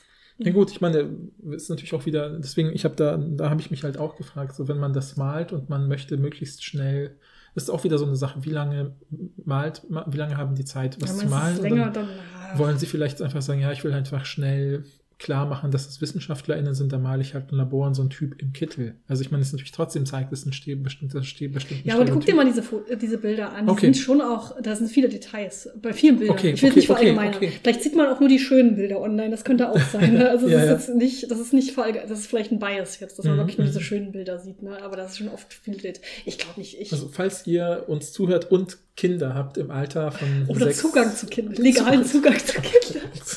Zugang zu Kindern ist so eine weirde Formulierung. Nee, ich meine, wenn du jetzt zum Beispiel über Silvester besuchst du deine, äh, deine Schwester mit Genau. Kind oder Bruder. Dann bittet die doch auf irgendeine möglichst sprachlich neutrale Weise, sowas wie, hättest du Lust, mir ein Bild ich, zu malen, zum Beispiel jemand, der, die, naja, das ist auch Ja. wirklich eine Person, die in der Wissenschaft arbeitet. Ja. Person ist ja schön Gut, neutral. oder wenn das Kind sowieso nicht mit Gendern aufgewachsen ist, kannst du ja auch sagen, ein Wissenschaftler. Ja, ja, genau. Oder wenn das Kind mit Gendern aufgewachsen ist, kannst du ja sagen, eine Wissenschaftlerin. Mhm, mhm, Je nachdem, mhm. wie alt das Kind ist. ne? Ja, ja, klar. Das Und, wenn dann schöne Bilder entstehen, könnt ihr sie fotografieren und uns zukommen Oh, das lassen. würde mich sehr freuen. Und dann könnten wir eine kleine Story machen Aber mit genau, unserer ihr- kleinen eigenen Ihr Studie. könnt die uns schicken und dann schreibt ihr dazu, ob es in Ordnung ist, wenn wir das anonymisiert Natürlich, bei ähm, Instagram posten. Sonst machen wir es natürlich nicht sehr klar. Und wenn ihr wollt, könnt ihr auch mit diesen Kindern natürlich sowas fragen wie, magst du mir kurz was dazu sagen? Und dann sagt das Kind im Optimalfall sowas wie, ja, das ist äh, eine Philosophin, die im Lehnstuhl sitzt und über Gedankenexperimente nachdenkt. Ja, genau. Es sind es nur NaturwissenschaftlerInnen. Ja, Das ist natürlich dann mal ein bisschen was anderes in, im Englischen auch. ja, Englisch hat man ja Science und Richtig. Humanities und bei uns Wäre ist auch halt interessant, ob es in- Wissenschaft. genau in Deutschland anders ist, weil das ein äh, anderes, äh, also weil es nicht so Mhm. differenziert ist. Mhm. Hm. Ich glaube auch, dass die meisten hier bei Wissenschaft und Ja, Naturwissenschaft denken, auch. ganz ehrlich, auch bei Erwachsenen oder so. ne? Ja. Ähm, gut, wollen wir zur Diskussion kommen? Ja, voll, ja. Also ich meine, ja, eine der interessantesten Beobachtungen ist natürlich dieses, ne, im Alter von fünf bis sechs vor, bevor Bildungsinstitutionen greifen oder kurz davor, ist es sehr offen oder offener, was gemalt wird, und aber erst mit sieben und acht fangen an, sich äh, Stereotypen zu festigen. Äh, interessant ist natürlich auch, was du schon erwähnt hast, dass man sagen kann, ist das nicht per se, hat das mit anderen äh, hat das eben was mit dieser Selbstidentifikation zu tun. Da kann man sehen, nee, schon bei Kindern mit zwei bis drei, wenn sie was malen, kann man eben sehen, dass Haushalt mit Weiblichkeit verknüpft wird. Also insofern ist da schon irgendwie ein Konzept von Gender, Ja. hat verschiedene Wirkbereiche, um es jetzt ganz offen zu sagen, ja. Ähm, Genau, und ich meine, im Prinzip äh, ist auch, finde ich, sehr, an einer Stelle haben sie es auch noch zusammengefasst, dass sie sagen, okay, im Alter von 14 bis 15 ist insgesamt halt das Verhältnis von gezeichneten männlichen WissenschaftlerInnen zu weiblichen 4 zu 1. Ja, also Hm. sagen, es wird viermal so oft männliche WissenschaftlerInnen wie weibliche WissenschaftlerInnen gezeigt, was ja in den USA im Bereich Chemie und Physik realistisch ist. Ja. Also in der Repräsentation halt, ne? Ja, Mhm. ja. Ja, Genau, man kann auch insgesamt sehen, dass mehr weibliche WissenschaftlerInnen seit den, also in Abgrenzung zu dieser Studie von 66 bis 77 werden mehr weibliche WissenschaftlerInnen gemalt, aber die Gründe dafür bleiben halt vage, so dass man eben, ja, also dass man nicht weiß, also Sie, meinen, Sie können da jetzt nicht eine statistische Signifikanz, eine Kurve, eine Entwicklung nach oben nachzeichnen oder so, sondern es gibt halt in diesen Studien immer wieder Rauf- und Runterbewegungen. Ja, ich habe dann auch in dieser einen Studie, als ich ein bisschen so stichprobenartig gucken wollte, äh, ob die äh, fragen, welches Geschlecht die Person ist oder nach Pronomen oder so, äh, habe ich gesehen, dass es auch ähm, Studien dazu gibt, dass wenn ähm, vorher, wenn, wenn das in der Klasse gemacht ist und vorher oder ich weiß nicht wie viel vorher kam eine Wissenschaftlerin vorbei und hat von ihrer Arbeit erzählt, dann malen Mädchen, nur Mädchen, Mhm. auch häufiger Mhm. Wissenschaftlerinnen. Mhm, mhm.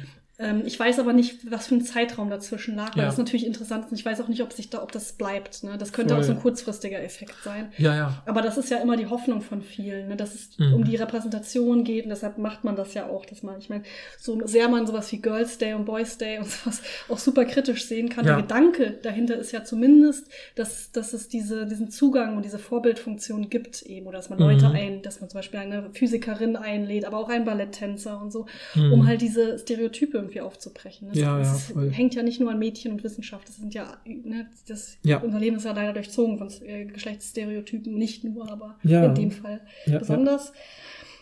Und ja, äh, sie schreiben ja nicht so richtig was dazu, was man da irgendwie, oder was- für Lehren man daraus Mhm. ziehen kann in Bezug auf sowas wie Bildung oder so. Das ist ja eine Sache, Ja, die, ja, woran man dann direkt denkt. Mhm, Was kann mhm. man denn besser machen? Das ist, interessiert die natürlich nicht, weil das Ja. nicht das Thema ist. Und die Ja, kommen ja, auch nicht aus der Bildungswissenschaften oder äh. Entwicklungspsychologie oder so.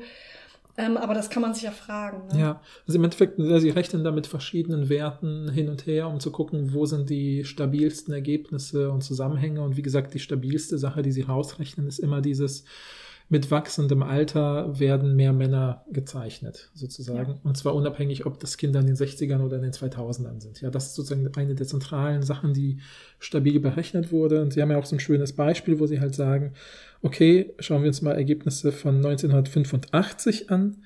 Da haben äh, Mädchen zu 33 Prozent äh, weibliche Wissenschaftlerinnen gemalt und Jungs äh, oder Jungen halt 2,4 Prozent weibliche WissenschaftlerInnen.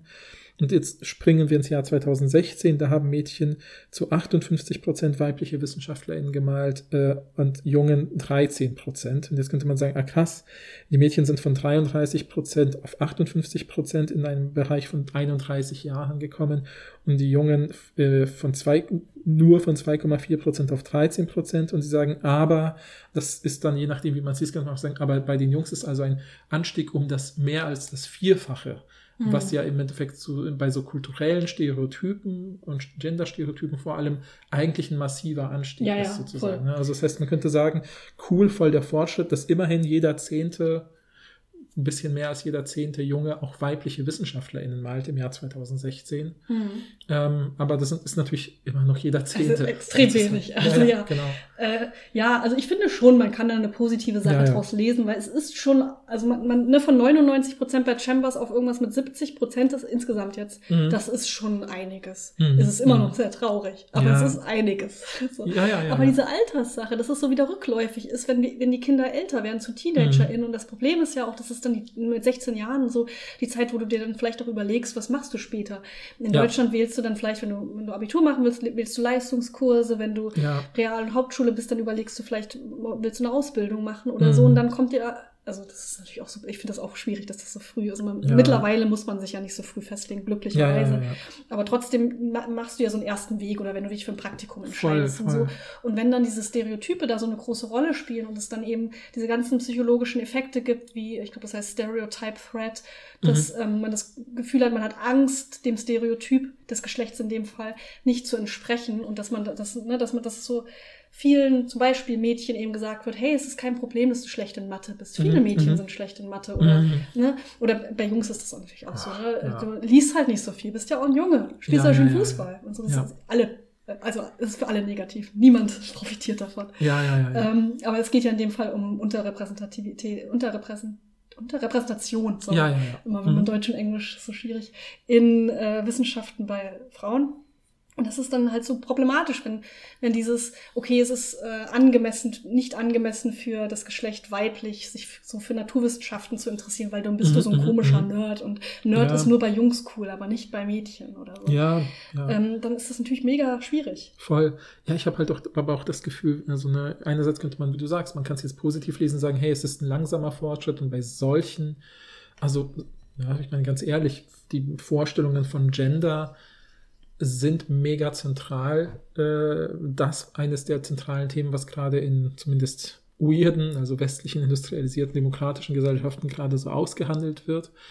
Und dann könnte man eben sagen, okay, cool, man sieht da eine Dynamik, die halt dafür, wie wesentlich das auch für Geschle Gesch äh, Gesellschaftsbilder ist, also Genderstereotypen, könnte man sagen, hey, es gibt eine Entwicklung. Aber ich ja. merke auch, das finde ich halt auch krass, wenn man sagt, genau, erstens, das sind ja eben wirklich nur westliche, industrialisierte, demokratische Gesellschaften, hier in dem Fall nur USA, und wir reden ja wahrscheinlich auch so ein bisschen für Deutschland wollte ich übrigens auch erwähnen, dass ich zumindest aus einem anderen Text, den ich mal gelesen habe, weiß, dass sowas ähnliches auch wirklich mit dem Namen Draw a Scientist in einem Wiener Museum, Wissenschaftsmuseum für Kinder mal durchgeführt wurde. Ich habe da leider keine Ergebnisse gesehen, aber ich weiß zumindest, dass auch dort die Mehrheit männliche ja. WissenschaftlerInnen, also Wissenschaftler gezeichnet hat und so. Also es scheint eben auch hier zu gelten. Und jetzt könnte man sagen, klar, aber es gibt ja auch zig Länder, wo Zugang zu Bildung schon toll wäre für ja. weibliche und, oder sagen wir mal alles, was nicht männlich ist, sozusagen, äh, wäre schon mal toll. Und dann haben wir natürlich noch den, das ist natürlich auch so eine Entwicklung, die wir sehen, dass in vielen, äh, obwohl sie eben demokratisch und westlich und industrialisiert sind, Gesellschaften wirklich so ein, irgendwie so ein, so ein, so ein, so ein, so ein oft bei vielen gesellschaftlichen Schichten so eine Sehnsucht nach den alten, guten, klaren Grenzen gewünscht wird oder so. Ja, also ich kenne das halt irgendwie aus Polen, weil ich da irgendwie herkomme und auch da die Entwicklung verfolge, dass dann eben oft sowas, der, der Gender Pay Gap, also die Bezahlung von Frauen versus Männern, mega hoch immer noch ist. Das Kindergeld ist halt mega hoch, wenn die Frau zu Hause bleibt und damit werden halt so Sachen verfestigt, die halt. Also vielleicht ändert sich ja etwas, es gab ja einen Regierungswechsel in Polen zum mhm. Glück und so, aber ähm, ich habe das Gefühl, diese, diese, diese, diese, ich habe auch mal in einem, auf einer Tagung hat eine Linguistin total toll irgendwie AfD-Werbespots analysiert in Hinblick auf so Gender-Stereotype, die da abgebildet mhm. werden. Ne? Und mit diesem, ich will es nicht wiederholen, weil ja, es einfach ja. mich nervt. Aber man kann, könnt euch denken, was da für ein Familienbild halt vorgeherrscht hat und so. Mhm. Ne? Und ähm, das war irgendwie, also ich habe das Gefühl, diese, diese, dieser Pendelschlag zurück äh, gegen eine offenere Verteilung, so, so nach dem Motto, Aufgaben werden nach Kompetenzen verteilt und nicht nach anderen Merkmalen, was auch immer das ist, ähm, ist sozusagen gerade total spürbar. Und das ist, dann, dann kann man natürlich sagen, so, boah, schade, dass es immer noch nur 13 Prozent sind, die Jungs malen bei weiblichen mhm. Wissenschaftlern. Was natürlich kein Vorwurf an diese Kinder ist, sondern Nein, also an die Struktur der ja Gesellschaft. Ja. Genau, genau. Ja, das ist ja Quatsch. Also natürlich kann man den Kindern keinen Vorwurf. Nee, nee, die Frage, die, die ich ist ja interessant, dass sie es dann halt, dass es so alles durchdringt, dass sie es so spüren. Das finde ich halt krass. Ja, toll. Ja. Also genau, und dann mit, mit sechs noch so, ah, ich mal mein eigenes, ist ja schlecht. Ja. Und dann sind sie mit 16 so das Patriarchat. ja, genau, genau. Also wahrscheinlich, äh, also ja. weiß nicht, ob sie es konzeptionalisieren, äh, viele, manche mhm, bestimmt, mhm. je ähm, je weiter es fortschreiten, desto mehr wahrscheinlich. Aber ja, ich frage mich halt immer, wie, was da für gute Modelle gibt, da irgendwie gegenzuwirken. Ne? Ja, ich meine, Sie erwähnen es nur am Anfang der Studie, aber zum Beispiel, ich finde es halt auch immer interessant, wie, ähm, ich musste halt voll viel daran denken, als ich die Studie gelesen habe, wie, welche LehrerInnen in meiner Schulzeit welche Fächer unterrichtet haben. Mhm. Und da waren die Naturwissenschaften komplett männlich. Also ich hatte nur mhm. männliche Biologie, Chemie und Physik Lehrer, wirklich mhm. durchgehend. Okay, stimmt, ich hatte eine, jetzt wird es mir eine weibliche Physiklehrerin, das war aber auch die ich strenge. Ich so, auch, so. 100 Prozent. Ja, ja, ich hatte auch eine strenge weibliche Physiklehrerin. ja, ja, ja, super. Ne? Musste sie vielleicht. Ja, ne? genau. Ne? Um in dieses Klischee reinzukommen. Total, total. Und, äh, so aber bei Mathe so, war es halt, war es verschieden. Also da, da hatte ich interessanterweise mehr weibliche als männliche LehrerInnen. Und da, das war halt zum Beispiel interessant, weil das, also ich, ich habe bei voll vielen Leuten mitbekommen, dass sie das Gefühl hatten, die dann bei vielen männlichen Lehrern Mathe hatten und hatten sie einmal eine weibliche und gesagt, die ist inkompetent. Das war sofort das Klischee, ja. ja. Die mhm. kann das nicht so gut wie der Herr so und so. Ja. Und während ich hatte halt mehrere und hatte das Gefühl so, ja, mit X komme ich am besten klar, also mit Lehrerin X. Und, aber das hat nichts mit ihrer mathematischen Kompetenz zu tun. ja, so. klar, klar. Also, also, natürlich hat es toll, toll, dass du schon früh, früh ein Ally warst.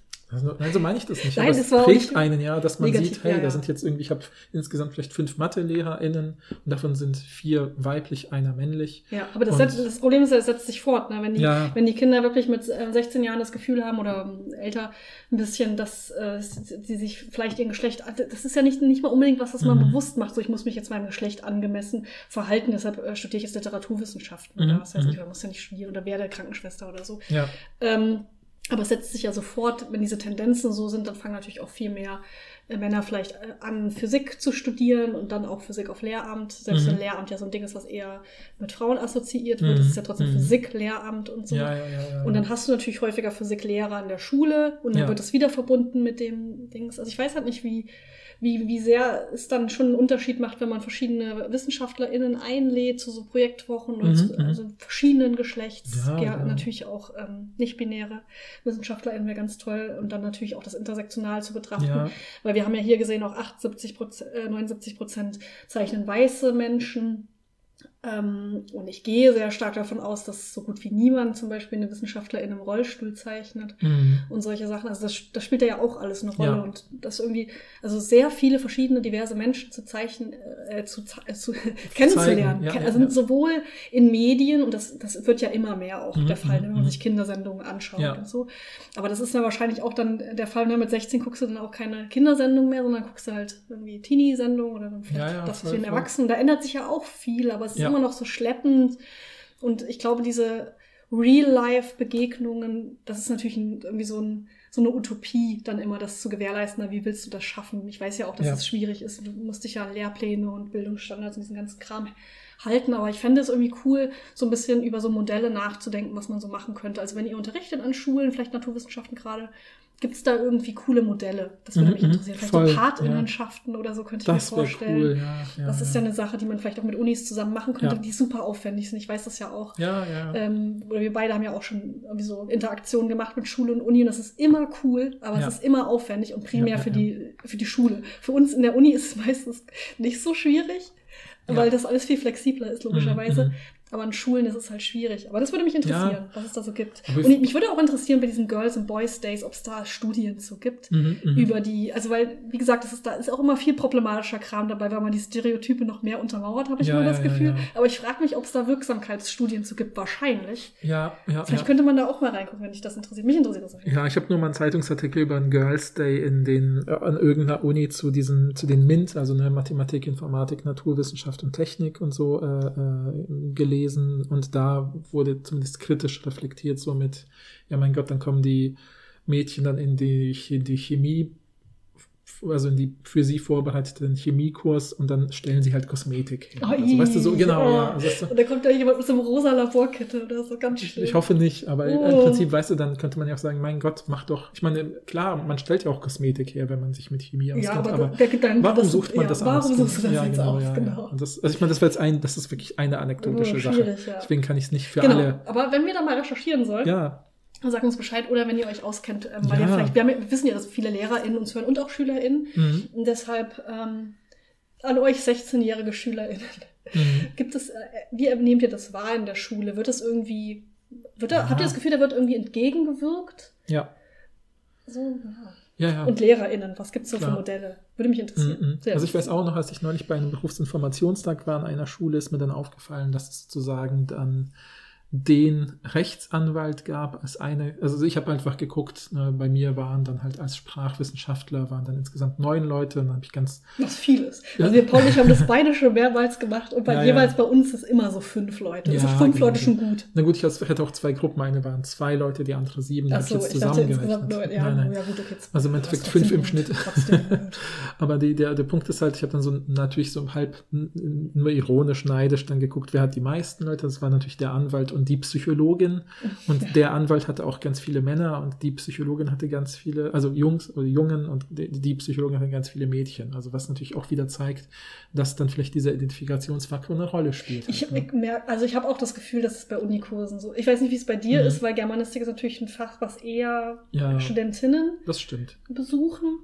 Aber ich, nur rein anekdotische Evidenz habe ich auch das Gefühl, dass ich häufiger Studentinnen habe Mhm. als meine männlich, also in meiner vorherigen Uni, wo ich ein bisschen länger natürlich jetzt Erfahrung habe Ja, als meine ja, männlichen ja, Kollegen in der Philosophie. Ich glaube schon, dass da auch was, da ist auch auf jeden Fall was. Ja, klar, klar. Klar. Da Aber da, das müsste man sich genau anschauen. Genau, das ist nur anekdotisch.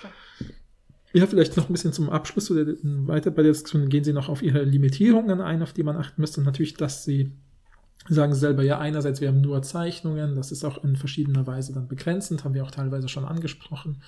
Ich fand es dann interessant, dass Ihr Argument halt ist, dadurch war aber ein sauberer Vergleich möglich, wo ich jetzt sage, so, mh, ob das ein sauberer Vergleich ist, weil Sie nur Zeichnungen haben, finde ich schwer, weil ja, je nachdem, ich meine, das sind Stud na, so viele Studien über 50 Jahre zusammengefasst, da kann so viel verschieden gewesen Ja, sein. aber ich verstehe das schon, dass sie das so gemacht Ja, haben, klar, weil klar. offensichtlich diese Draw Scientist Sache ist auch so eine Institution. Also ich, hab, ich kannte das auch vorher ja, okay, schon. Also so aus irgendwelchen Berichterstattungen. Okay, Ähm, na gut, ja, Ja. okay, klar. Aber wie gesagt, ich hätte das Gefühl gehabt, vielleicht irgendeine andere Studie, wo es auch um sowas wie eine Schreibe Kurzgeschichten oder sowas, fände ich irgendwie vielleicht auch interessant. Also nur so als Impuls, falls jemand von euch in dem Feld arbeitet, dann hm. wird das vielleicht auch interessant. Ne? Also, aber wie gesagt, ne, die, die, die Konklusion ist ja dann letztlich, dass sie immer wieder darauf eingehen, okay, auf Basis von diesen Stereotypen entscheiden Kinder, in, die in diesen Altersklassen halt von 6 bis 16 halt auch sind oder 6 bis 18, oft auch ihre Interessen. Und deswegen Mhm. müssen wir auf die diese Stereotypen halt auch achten und einen Forschungsfokus legen, um zu schauen, was könnte man da vielleicht verbessern oder verändern oder öffnen, ja, damit richtig. äh, diese Sachen dann halt passieren. Und dann fand ich eben noch einen letzten Punkt spannend, dass sie eben sagen, okay, haben wir, glaube ich, auch schon mal in einer anderen Folge drüber geredet, dass man natürlich mit bestimmten, na, dieses, hier ist ein Adjektiv und ordne diesem Adjektiv zu, ob es eher männlich oder eher weiblich ist. Und dann hat man so etwas wie durchsetzungsfähig, dann denkt man natürlich sofort an weibliche Weiblich, WissenschaftlerInnen. ja. Genau. Dass sie auch gesagt haben, okay, dass man eben über solche Studien halt weiß, dass Wissenschaft super oft mit Wettkampf und auf sich allein gestellt sein Mhm. Und verknüpft wird. Geniecharakter natürlich Genau, genau. krass. Ne? Was natürlich total daneben ist, also finde ich, wenn Ja, man voll. Wissenschaft sich in der Realität anschaut, ist es, ist, ich meine, natürlich alles, man kann alles Mögliche, wo es um Argumente geht, als Wettkampf assoziieren, aber es ist ja kein Wettkampf in, ich meine, wenn man. Es ist höchstens halt diese Sache mit Geld, weil es auch so Ja, schwierig genau. ist, natürlich eine Stelle zu bekommen. Und es Ja, geht viel ja. darum, dass man die verlängert bekommt, dass man Geld einwirbt und dass man dann, also in dem Fall, aber es sollte eigentlich Ja, kein Wettbewerb Ja, sein. Es Aber ich habe jetzt neulich zum Beispiel von einer Kollegin mitbekommen, die im Bereich Märchen forscht, dass sie gemeint hat, so eigentlich sind, ist mein Chef und ein anderer Prof aus irgendeiner anderen Stadt sind die wichtigsten Märchenforscher Deutschlands und die mögen sich, aber die haben sich bis jetzt immer so gestritten und hatten so verschiedene Positionen. Aber jetzt haben sie sich mal getroffen und gemerkt, hey, in Persona verstehen wir uns voll gut, jetzt machen sie zusammen ein Forschungsprojekt. Und das meine ich, ja, es muss ja kein Wettkampf sein. Man kann ja dann sagen, es sollte kein Wettkampf sein. Genau. Und wir wissen aber auch dieses Genie-Ding, das ist halt Ja. einfach eine, das stimmt einfach nicht. Ja, genau, genau. Und äh, auch, ne, und während man natürlich mit so, mit, und was ja auch oft mit den Berufen, die weiblich assoziiert sind, assoziiert man ja solche Sachen wie Hilfsbereitschaft und soziale Aktivitäten, Mhm. also wie eben LehrerInnen oder Mhm. Lehrerinnen, wie auch immer. Und da könnte man sagen, hey, das sollen doch WissenschaftlerInnen auch machen. Sie wollen ja einer Community helfen, vielleicht bessere Lösungen für allgemeine Probleme zu finden. Und ich habe das Gefühl, das, das fand ich halt vielleicht interessant, so als weiteren Diskussionspunkt, man sagt, vielleicht müsste man auch anders versuchen, von Anfang an zu framen, nicht nur, also nicht nur solche Sachen wie, äh, was machen WissenschaftlerInnen, sie stehen im Labor und finden Heilung für eine Krankheit, sondern sie kommunizieren voll viel miteinander Ja, ja. und schreiben Texte und verbreiten sie in der ganzen Welt, damit Und sie mit anderen in perfekt zu unserem, Kontakt Paul und ich haben ja geraten. so ein heimliches Forschungsprojekt, Mhm. wie wir wissen, gerne Wissenschaft an Schulen ähm, Ja, ja. lehren würden. Genau. Äh, falls ihr an Schulen arbeitet, wir kommen gerne vorbei und machen das bei euch. Ja, Äh, voll. probehaft. Genau. Ähm, aber das könnte man gut damit reinnehmen, als Mhm. Begründungsstrategie, weil wenn wir recht, wir wollen das nicht spoilern, weil wir noch ein bisschen dran arbeiten, Ja, aber wenn wir ja. es ausgearbeitet haben, machen wir vielleicht eine Folge dazu oder ja, so. wieso nicht, genau. Äh, vielleicht publizieren wir ja auch was dazu, wenn das Mhm, klappt. mhm. Naja, genau. ähm, das, aber das, das wäre ja ein gutes Argument zu zeigen, um zu zeigen, dass viel mehr zur Wissenschaft dazugehört als dieses geniehafte, ich mach, ich Ja. äh, mach, äh, kipp so zwei Flüssigkeiten zusammen und sag Heureka ja, und dann bin ich berühmt und kriege einen Nobelpreis. So ja, ja, funktioniert es ja, ja, ja, ja. Ja. Genau, oder äh, d- d- diesen Moment gibt es vielleicht, aber warum gibt es diesen Moment? Weil ich ganz viele Texte gelesen habe und mit anderen Leuten kommuniziert habe und daher weiß ich auch, welche zwei Flüssigkeiten ich vielleicht zusammenkippen Aber guck mal, wie sollte. häufig auch NobelpreisträgerInnen mehrere sind. Ne? Weil das Eben, halt nicht, das ist total gutes ja, Beispiel. weil das ja, nicht, voll, weil das nicht gut. eine Person Ja. ist, die so eine Erkenntnis hat, Ja. sondern in der Regel ist das Team, also Wissenschaft ist ja Teamfähig, ja, äh, Teamarbeit ja, ja, ja, eigentlich. Voll. Ähm, genau, und es hat viel mit Kommunizieren zu tun, weil man ja auch sowas macht wie Anträge schreiben, Mhm. um Forschungsgelder zu bekommen und äh, etwas äh, zu kommunizieren, gute Texte zu schreiben, damit Leute in der gleichen Wissenschaft darauf reagieren und es überhaupt Ja. erst verstehen. Ja, vor allem, das, Wissenschaft ist ja voll viel Arbeit. Wenn ich eine Studie mache, ja, zum Beispiel bei mir in der Linguistik irgendeine Interaktionsanalyse, wo Menschen sich zu irgendeinem Thema unterhalten. Äh, und ich will wissen, wie reden sie über Thema X? Ja, wie reden Menschen in der Öffentlichkeit von mir aus über Corona oder so jetzt als Beispiel. Das ist jetzt keines meiner Projekte oder so, ich nehme das mal, dann gucke ich natürlich erstmal, hat vielleicht jemand schon mal sowas Vergleichbares gemacht, damit ich dessen Fehler nicht wiederhole und damit ich darauf aufbauend vielleicht etwas besser oder differenzierter machen kann oder so. Ja, ich meine, Text ohne Fußnoten ist kein wissenschaftlicher Text. ja. Und das zeigt alleine schon, dass Wissenschaft keine Alleinarbeit ist. Eben, ja, Weil ja, Fußnoten beziehen sich auf andere Leute. Ja, und das finde ich halt auch, neben- das finde ich eben auch so eine interessante Konklusionserkenntnis, die sie nochmal schreiben, so mit, hey, mit Wissenschaft wird, also das, warum Wissenschaft vielleicht typischerweise auch männlich assoziiert wird, ist ein Männlichkeitsklischee von so ein Held, der sich alleine durchschlägt oder so. Ne? Mhm. Und das finde ich so, dieses Klischee hatte man ja auch voll oft, äh, gerade in diesen Feldern wie jetzt durchaus Corona, und da haben wir auch in den Folgen über Verschwörungstheorien drüber gesprochen, dass ganz oft in irgendwelchen YouTube-Kommentaren dann drunter steht, ja, okay, der sagt jetzt das, aber ich kenne diesen einen Wissenschaftler, auf den niemand hört, und das war ja bei Einstein genauso. Mhm. Ja, Dem haben ja, auch lange ja, nicht alle geglaubt und so. Und all diese Narrative, die so, das, ein, das äh, einzelne männliche Genie und so, Mhm. die durchdringen halt unser Verständnis von Wissenschaft äh, in der Allgemeinheit.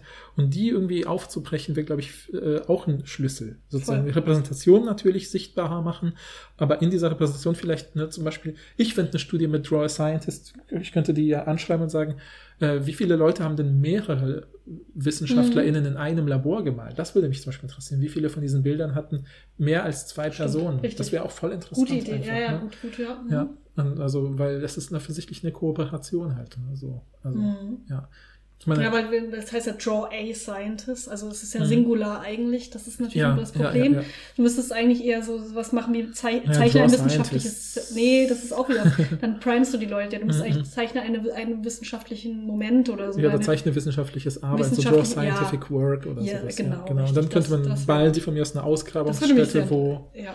einer gräbt und der andere guckt und der dritte Das zeichnet. würde mich sehr, so. ja, das würde mich sehr interessieren. Und das wäre auch interessant auf Deutsch dann, zeichnen Sie wissenschaftliche Arbeiten, Tätigkeiten, Mhm, mhm, weil mhm. dann wäre es auch interessant, ob da mehr mit sowas wie Literatur gearbeitet wird. Voll. Wahrscheinlich. Ja, ja, ja. voll. Also, dass du so vor so einem Bücherregal sitzt und so Bücher liest oder Mhm, so, mhm. wäre sicherlich mehr dabei. Stimmt, ja, voll. Ja. Voll Also, falls ihr zu, legalen Zugang zu Kindern habt, fragt sie doch mal. Schreibt Das wird immer schlimmer, egal wie du es formulierst. Nein, Ja, du ja. weißt doch, was ich meine. Ja, Vielleicht ja, du hörst uns ja Leute, die am Kindergarten arbeiten oder so. Das ist doch legaler Zugang zu Aber Kindern. Die können doch nicht ihr, ihr, ihre, ihren Unterricht oder was. Aber im, äh, kind, im Kindergarten bist du doch viel freier, oder nicht? Okay, ich habe keine ich, ich Ahnung. weiß nicht genau, wie Ja, das ja, abläuft ja, bei kind, ja, in ja. Kindergärten, ehrlich gesagt. Ähm, ja, oder wenn du so frei, manchmal ist es auch in der Schule auch so frei. Es gibt doch zum Beispiel, was viele machen, äh, kenne ich ja noch aus dem Lehramtsstudium, dass du so Vertretungsunterricht Mhm, machst als mhm. Studentin. Stimmt, das ist Und gut. ganz oft hast du bei von den LehrerInnen nicht äh, so Aufgaben. Also manchmal Ja. hast du so Aufgaben, die die dann machen Ja. müssen, manchmal aber nicht. Und dann hast du immer so Sachen, also Mhm, ich hatte mhm. immer so Sachen vorbereitet, als Ja. ich das kurzzeitig gemacht habe. Das ist gut. Und ja. da könnte man das halt ganz gut machen. Ich weiß nicht, wie gesagt, Super. ob 16-jährige Kinder da mitziehen. Nein, das ist voll gut. du Pass auf, 10. du hast eine Doppelvertretungsdoppelstunde, das sind ja 90 Minuten. Mhm. Diese Folge dauert jetzt wahrscheinlich ist gerade so die 40 Leute bis hören nicht unsere Folge. Na, dazu. Und dann sagt man, sagt, sa- sagt ihr euren SchülerInnen zeichnen eine wissenschaftliche, Wissenschaftliche äh, Tätigkeit, Genau, Arbeiten? wissenschaftliches Arbeiten, dann sammelt ihr die Bilder ein und dann lasst ihr die Folge laufen. Ich glaube Und, nee, äh, da- ich glaub nicht, dass die Kids sich dafür interessieren. Kids äh, schreibt uns. Nein, aber Ja, ja. nee, nur diese Aufgaben meinen. Das Und danach stimmt. kann man das ja als Gesprächsaufhänger benutzen. Voll, ja, voll gut. Also das ist jetzt meine, meine Genau, Idee für die und uns die anonymisierten Bilder zukommen lassen, dann machen wir eine kleine Story dazu. Richtig. Und rechnen es statistisch aus. Und gucken erstmal, ob wir überhaupt deuten können. Wir rechnen doch. Was, was? Nein, rechnen überhaupt, ob wir das deuten können. Gucken wir überhaupt, ob man auf den Bildern tatsächlich gut deuten kann, welches Geschlecht. Ich, ich finde ja auch in diese Geschlechtssache überhaupt nicht interessant, sondern ich finde immer interessant, äh, kann man das einer Disziplin zuordnen, weil viele von den Bildern, die ich gesehen habe, innerlich, wie gesagt, sind so chemiemäßig, da Mhm, hatte ich das mhm. Gefühl. Und ein paar habe ich auch gesehen, die so draußen sind, da hatte ich das Gefühl, das ist so Geologie oder Mhm, sowas. mhm, mhm. Ähm, das finde ich immer interessant. Und was so diese klischeehafte Kleidung und so angeht, ne? mhm, Mit den mhm. Laborkitteln und diesen Goggle, diesen Schutzbrillen und so. Ja, Das finde ja, ich auch ja. interessant. Ja, und ob du sowas siehst wie so Fossilien oder so, hm, weiß ich nicht, Chemikalien oder Instrumente. So, Ja, so ein voll, voll. Mikroskop wäre ja auch was Klassisches eigentlich. Mhm, Habe ich aber mhm. irgendwie nicht, ist auch schwierig zu zeichnen. Ja, voll, voll. Ja, genau. Schreibt uns doch gerne, was ihr dazu denkt. Ähm, habt ihr irgendwie, genau, habt ihr irgendeine, schon mal irgendwas mitgekriegt in solchen Modellen, wie man damit irgendwie vielleicht umgehen kann mit äh, Gender-Stereotypen, auch gerne bei anderen, muss ja nicht nur Wissenschaft sein, muss auch nicht nur Mädchen betreffen. Ähm, und wisst ihr irgendwas zu diesem Girls Days, Boys Mhm. Days? Und wenn euch das interessiert, dann schreibt uns doch, weil dann würde ich mal ein bisschen recherchieren. Ja. Okay, Okay. dann wie gesagt, falls äh, ihr uns nah, publikationsnah hört, dann habt einen guten Rutsch Publikationsnah. oder ein gutes Jahr. Du weißt, was ich meine, also Ja, ja. zeitnah zur Publikation. Ähm, genau, guten Rutsch oder ein frohes neues Jahr und Ja. dann hören wir uns beim nächsten Mal. Tschüss.